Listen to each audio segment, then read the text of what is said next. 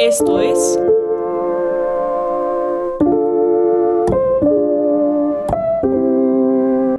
El podcast donde hablamos sobre temas de sustentabilidad, los retos que enfrentamos y la importancia de tomar acción. Hola a todos y todas, bienvenidas y bienvenidos a este nuevo episodio de su podcast favorito, Contrarreloj. Ya saben, un podcast en el cual discutimos temas relacionados con la sustentabilidad, Hablamos sobre los retos que enfrenta México para poder alcanzar los objetivos de desarrollo sostenible. El día de hoy estoy muy muy feliz porque tenemos dos invitados, Vale y Audrey, eh, los cuales son estudiantes de nanotecnología de cuarto semestre.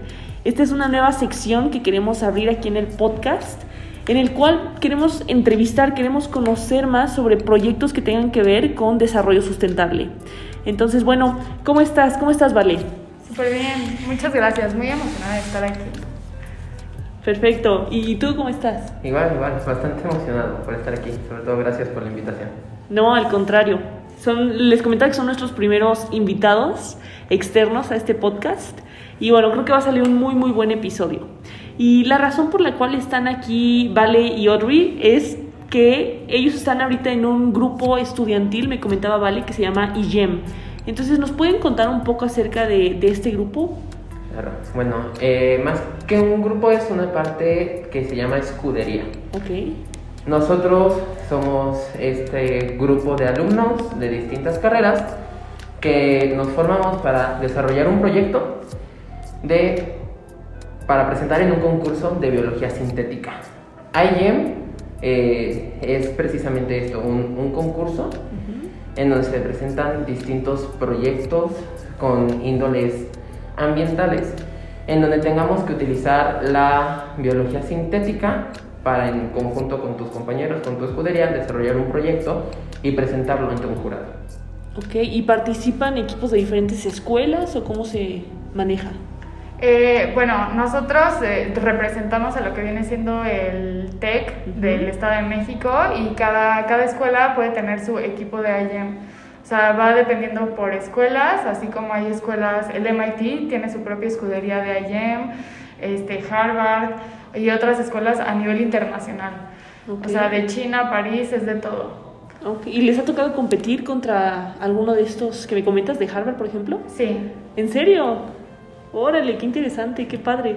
¿Y cuántas personas conforman? Eh, actualmente, digo, varía de los equipos, eh, dependiendo de las personas que ingresen. Actualmente somos bastantitos, somos 25 y contamos con el apoyo de dos doctoras.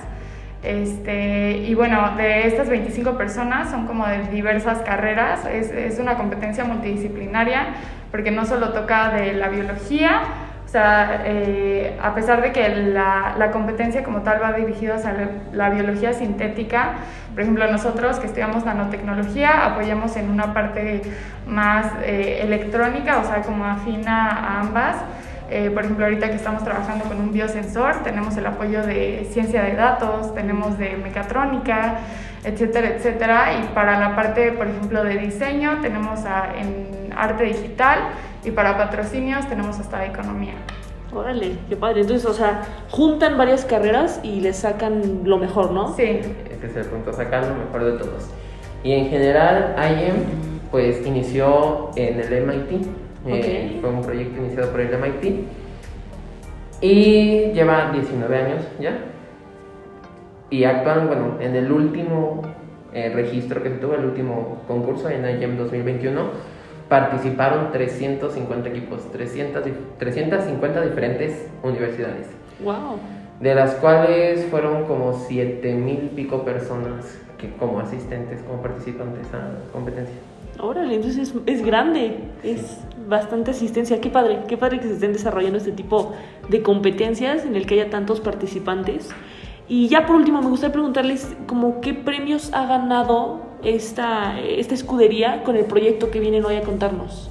Eh, pues ganaron en el 2021 una medalla de oro eh, por el proyecto. Eh, digo, ahorita vamos por otros premios, esperamos ganar de software sobre todo.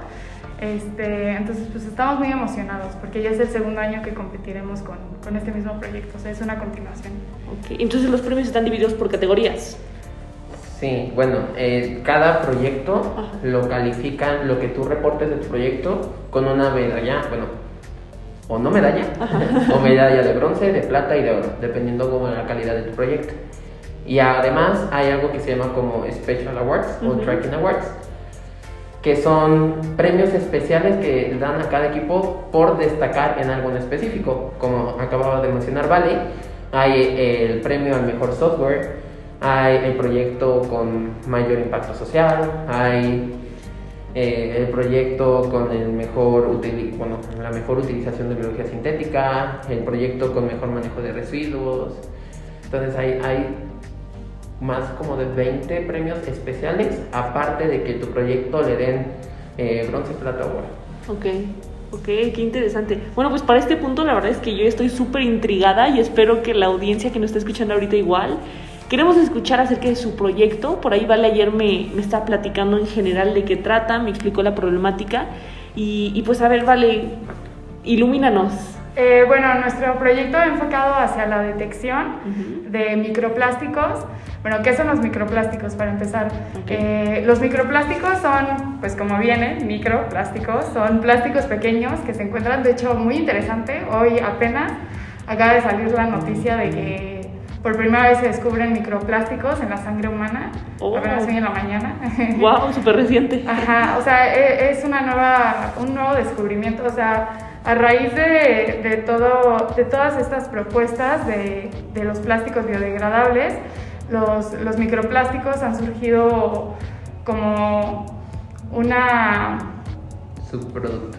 Un subproducto que, viene derivado de, tratar de, degradar estos plásticos, pero pues esto ha sido de forma contraproducente debido a que esos microplásticos, a la vez como son, a pesar que no lo podemos ver a una escala macro, a una escala micro se encuentran todavía presentes. Ok, ok. Y esto representa una, representa una problemática porque, bueno, el consumo de estos microplásticos es malo para la salud, ¿no? Se puede asumir. Claro, sí. Digo, eh, actualmente se ha descubierto que son mil nano, nanomicras en un mililitro de sangre o algo así. Este, que, que digo, puede ser poquito, pero en poquito en poquito se hace mucho una de las características más importantes de estos microplásticos y bueno, existen varios tipos de microplásticos. Nuestro proyecto se va a enfocar en los disruptores endócrinos. Okay. Eh, son un tipo de microplásticos que lo que hace es que se igualan, digamos que se parecen demasiado a las hormonas de tu cuerpo. Y entonces, al momento de que tú te tomas una botella de agua que tiene microplásticos, porque la botella se fue deshaciendo, te lo tomas y tu cuerpo registra como si te estuvieras tomando hormonas. Entonces dice, ah, caray, tengo un exceso. Y las deja de producir. Pero no las tiene. Entonces lleva una serie de fallas en la salud. Y estos microplásticos, eh, estos disruptores endócrinos, lo que pasa es que son bioacumulables. Es decir, eh, una cosa normal te la tomas y digamos después lo desechas. En los microplásticos no, te lo tomas y se queda en tu cuerpo. y cuando vuelves a tomar, se va acumulando, y te lo vuelves a tomar y se va acumulando. Entonces el efecto se va potenciando conforme al tiempo. y esto es algo que está pasando ya en toda la población, o sea, me refiero, ¿a todos ya nos pasa esto? Sí. ¿Sí? Y es algo que realmente no se tiene investigación. O sea, te digo, apenas ahorita fueron las primeras, o sea, el día de hoy fueron las primeras noticias de microplásticos reportadas ya a nivel mundial, o sea, de una noticia realmente alarmante.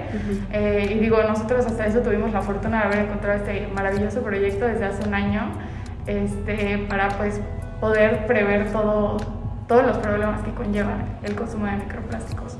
Ok, ok, Y lo que me comentabas ayer era justamente que, bueno, su proyecto se trata sobre la creación de un biosensor que los detecta y los elimina, ¿o, qué hace el biosensor? Sí, bueno. La función del biosensor es hacer pasar una muestra de cualquier tipo de agua que se puede encontrar contaminada y por medio de unas enzimas hacer su captación.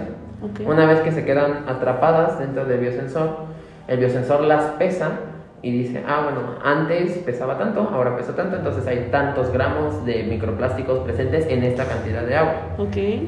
Posteriormente, esas mismas enzimas pueden eh, empezar a degradar los microplásticos encontrados en el agua. Entonces tienen dos funciones. Primero, captarlos para hacer su análisis y después degradarlos. ¡Wow! ¡Wow! ¡Qué padre! Sí, de hecho, por ahí igual Vale me pasó una página, eh, muy completa su página, por cierto, muy padre, porque podías ver mucha información y todo esto que me estás comentando ahorita venía como así explicado. La verdad es que debo de, admitir que me costó entenderlo porque eran muchos términos biológicos que yo decía como de... parecen inventadas las palabras. Pero qué padre, qué padre. Y bueno, aprovechando que este es un podcast de sustentabilidad, quiero preguntarles, eh, ¿ustedes a qué ODS creen que su proyecto está apoyando? Bueno, sobre todo hay tres ODS importantes este, a las cuales genera un impacto el proyecto, que son al bienestar, eh, a la agua limpia y a la vida de marina. Ok, ok, perfecto, perfecto. Y, y, bueno, por ahí me podrían comentar, creo que ya me comentaron las consecuencias del consumo de estos EDCs para la salud, ¿no? Sí, bueno, como comentaba Audrey, este, una de las consecuencias es que al consumir estos microplásticos, nuestro cuerpo los recibe como hormonas. Entonces, alguna de las enfermedades, o sea, sobre todo para, para las mujeres, que recientemente nos vemos muy vulneradas a, a todas las hormonas en nuestros alimentos, pues ya no son solo los alimentos, sino también es nuestra agua, también es el agua con la que riegan nuestros nuestras frutas, nuestras verduras, todo. Entonces viene con graves problemas hormonales que pueden derivar eh, ya sea en cáncer. Sí, de hecho, eh, el problema más grave registrado o la población más vulnerable son las mujeres embarazadas porque la generación de microplásticos, como son bioacumulables, se empiezan a acumular justo junto con la matriz del feto. Entonces, eh, toda esta parte de las hormonas, eh, lo más vulnerable son las personas embarazadas. Y también se ha registrado que ayuda a la tendencia a tener asma, a tener obesidad, a tener diabetes. Todos estos cambios que vienen junto con las hormonas. Ok, entonces son, son fuertes las consecuencias. Y es justo lo que hablábamos ayer, de que esto se convierte en un ciclo, ¿no vale? Así, o sea, él se contamina y lo volvemos a consumir, entonces es un ciclo. Sí, sí, o sea, porque no, no solo es como nuestra agua, o sea, también es en el suelo, o sea, realmente porque el agua se utiliza para todo y es agua contaminada. Entonces, este, bueno, el plástico es una de las maneras de transporte más fáciles para el agua. Entonces, cuando tú estás consumiendo una botella de agua, pues tú piensas que es el agua más limpia, pero realmente pues no, no, no sabemos de todas las consecuencias que puede realmente llegar a tener. ¿Y esto también pasa, por ejemplo, en termos? Si almacenas tu agua en termos también. Todo lo que viene siendo plástico. Ok, ok. Qué problema tan grande. La verdad es que yo nunca me imaginé que fuera a pasar esto. Sí, realmente es impactante. O sea, digo, yo antes de entrar al proyecto no sabía y de repente te pones a pensar, o sea, en cuántas cosas no consumes tú el agua y realmente sí son, sí son efectos graves. O sea, las hormonas es una de las propiedades, o sea, hasta, hasta a nivel emocional, las hormonas son, una regulación de hormonas es fundamental para el bienestar. Claro, claro, claro. Y bueno, ¿me podrían, no sé, me podrían contar cuál ha sido la parte más difícil que han hecho en este proyecto, individualmente hablando o en equipo? Bueno, dentro de... Voy a retomar un poco del trabajo del proyecto pasado, del equipo pasado, que como mencionamos es algo que estamos retomando. El equipo pasado desarrolló estas enzimas que te estoy contando, que eh, atrapan y pueden degradar los EDC. Y también empezaron a desarrollar el biosensor, o sea, la parte que iba a decir, ah, esto pesó tanto, entonces tenemos tanto peso. Sin embargo, eh, una de las partes más complicadas que tuvieron el proyecto pasado, que de hecho no se logró la vez pasada, fue la parte de unir estas enzimas al sensor. Que hicieran, digamos, clic, que las enzimas se unieran al sensor para que pudieran atrapar los mismos plásticos en el sensor. Y de hecho, ese es el mismo trabajo en el que nos estamos enfocando ahorita, Val y yo. El hecho de, se llama inmovilización de enzimas, que como lo dice la palabra literal, hacer que no se que muevan, no se mueven, que se queden pegadas en un bueno, pedazo de cristal de cuarzo, que es lo que pesa, eh, para, para poder combinar la parte de bio con la parte de electrónica. Esa ha sido de las partes más complicadas. Más complicadas. ¿Y para ti vale también? Eh, creo que en general un poquito más, eh, digo, nosotros somos nanotecnología e involucrarnos en el área de, este es un proyecto más de biotecnología, sí. entonces pues realmente pues sí, sí ha sido mucha literatura, mucha investigación sobre todo, o sea... Luego no son términos sencillos, de que me pasa que estoy leyendo algo y digo, ¿qué es esto? Sí, sí, sí, totalmente. Entonces, entender todo, comprender todo y, y también entender el por qué, porque tampoco es como que haya muchísima información sobre el tema. Entonces, pues sí, sí ha sido un reto. Me imagino, me imagino, sí, por lo que dices de la información. O sea, hoy apenas salió esa noticia que me comentabas. Sí. Entonces, constantemente estar leyendo, informándote y cada vez salen cosas nuevas, ¿no? Sí, digo, la verdad, sí, sí me pone muy feliz que apenas como que se haya dado cuenta, porque realmente es un tema que no se habla, o sea, nadie, nadie, nadie pensaría que, que, el enemigo está en todos lados, sí, ¿no? Sí, sí, sí. Este, pero pues yo creo que sí, sí, espero que este proyecto a un futuro tenga, tenga consecuencias, o sea, consecuencias este, a, a, a, mayor escala que, que, pueda servir, que pueda ser útil para, para evitar que, esta, que esto llegue a escalar de niveles. Sí, más fuerte, claro. Y esto me lleva a, otra pregunta que les tenía preparada, que bueno, ¿cuáles son los siguientes pasos? O sea, ya me comentan que bueno, la generación anterior por ahí ganó un concurso, la medalla de oro. ¿Qué sigue con el proyecto?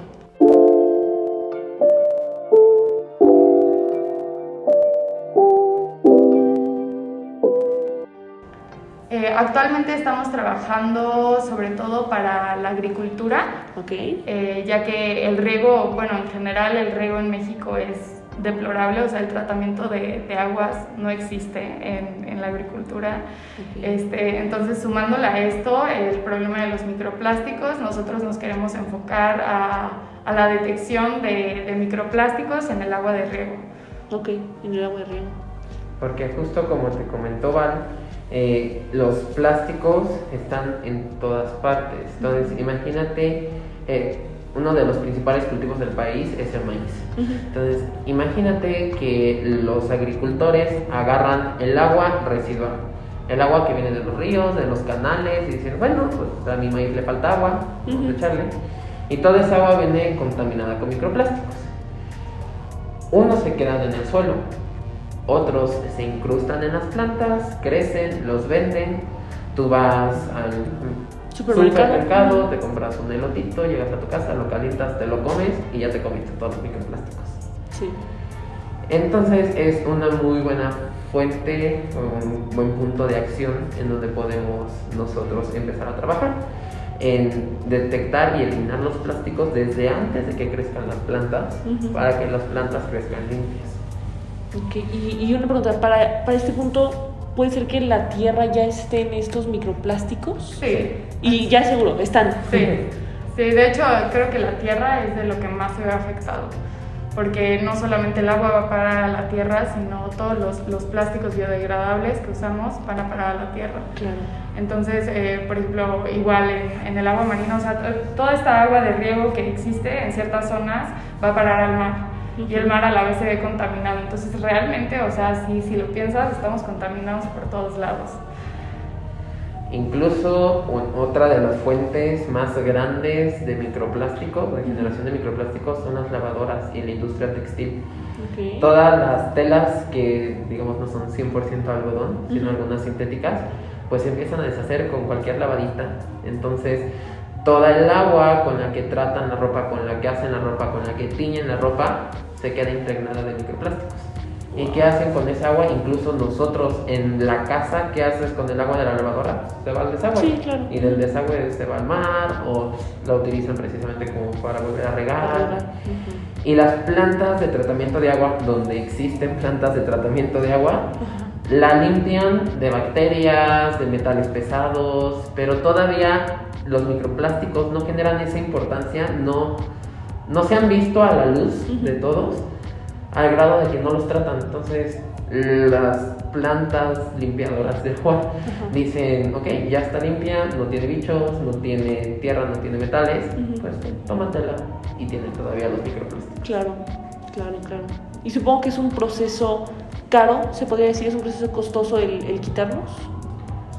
Pues, eh, dentro de eh, la parte de investigación del proyecto que estamos llevando a cabo, es, eh, como te comenté, la degradación y la eliminación de los microplásticos.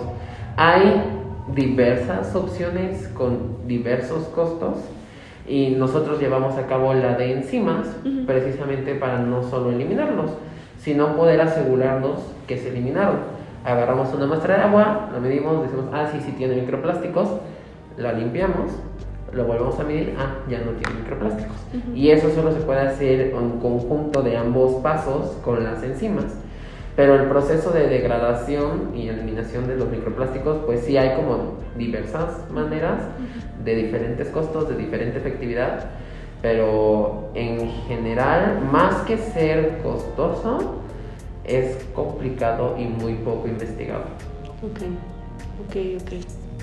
Perfecto. Pues la última pregunta, realmente por ahí creo que ya se nos van dos preguntas, pero Vale, ¿tú qué le dirías a un joven que está interesado en nanotecnología o biología para que pueda comenzar a involucrarse en este tipo de proyectos? ¿Qué consejo le darías? Eh, pues yo creo que la investigación, investigar, leer todo, eh, de noticias, de todo, porque ah, en la actualidad, o sea, es un bombardeo de información todo lo, que estamos viendo y realmente las problemáticas, eh, pues es irlas hallando, es ir, irse informando, nutriéndose de, todo lo que puedas leer, de todo lo que puedas ver.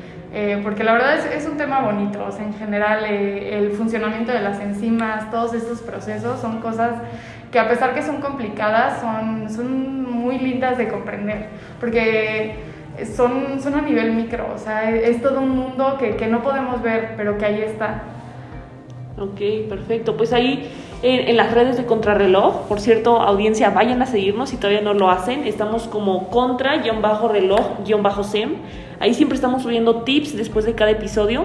Entonces por ahí les estaremos dejando algunos eh, fuentes de información para que puedan seguir el consejo de Val y comenzar a informarse por diversas fuentes. Y, bueno, tú, ¿cuál sería un consejo que le darías? Eh, bueno, como preguntaste, es para un joven interesado en nanotecnología o en biología. Y ambas ciencias, lo más bonito que yo considero de estas ciencias es que son muy versátiles. Okay. Digamos que así como los microplásticos, puedes encontrar nanotecnología donde voltees a ver. Puedes aplicarla en cualquier campo. Y eso mismo te da pie a investigar en cualquier campo. Eh, Tal vez sea otro tema aparte, pero por ejemplo, Val y yo también estamos en un proyecto de desarrollo de nanoemulsiones. Y es un proyecto que hasta cierto punto no tiene nada que ver con biología sintética. Y ambos nos estamos relacionando con nano. Entonces, mi consejo para las personas que se quieran acercar o involucrarse a este tipo de proyectos es preguntar, literal, atreverse a tomar la decisión, acercarse con sus profesores, eh, platicar las ideas que tengan y siempre va a haber alguien o que piense igual que tú y se animen a hacerlo juntos o que ya haya tenido esa iniciativa y te diga, va, vamos a hacerlo juntos. Entonces, solo acercarse, preguntar, atreverse a dar el paso. Y sí, tener esta curiosidad, ¿no? y hacer algo con la curiosidad. Perfecto, perfecto. Y bueno, pues ahorita la audiencia que nos escucha mayoritariamente son alumnos de aquí del TEC de Monterrey, entonces nos podrían platicar cómo es el proceso para entrar a, a IEM? Pues a nosotros nos mandaron una convocatoria por correo.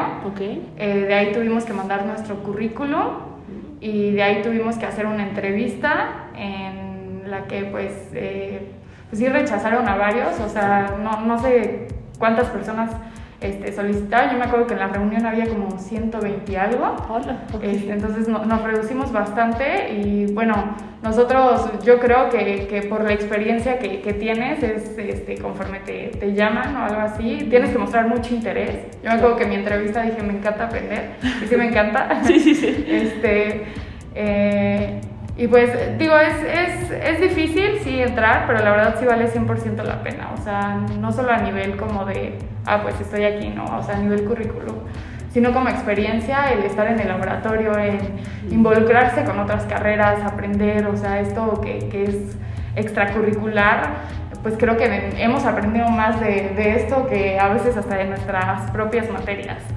Sí, me imagino, porque pones en práctica todo lo que ves como textual, ¿no? Sí, aparte no hay como, digo, a pesar que tenemos la asesoría, no hay como un profesor que te diga, ah, está esto y esto. Entonces es 100% ser autodidacta, 100% investigar todo. Este, pero es muy lindo, la verdad. Perfecto. Pues, ¿les gustaría agregar algo más antes de que concluyamos este capítulo? Creo que por mi parte, muchas gracias. Ay, perfecto. Pues muchísimas gracias, de verdad. Eh, este fue un muy, muy buen episodio y ya saben, los episodios se suben semanalmente, cada martes hay estreno. Nos pueden encontrar como Contrarreloj. Y ya saben, buscando fuera del aire en Spotify es donde pueden encontrar todos los episodios. No se los pierdan, estén atentos a redes sociales porque se suben las preguntas detonadoras una semana antes de la grabación de los episodios. Es una muy buena forma de ser parte de esta comunidad de Contrarreloj. Esto ha sido todo por mi parte y muchas gracias. Esto fue Contrarreloj. Escúchalo en exclusiva por frecuencia SEM y plataformas digitales.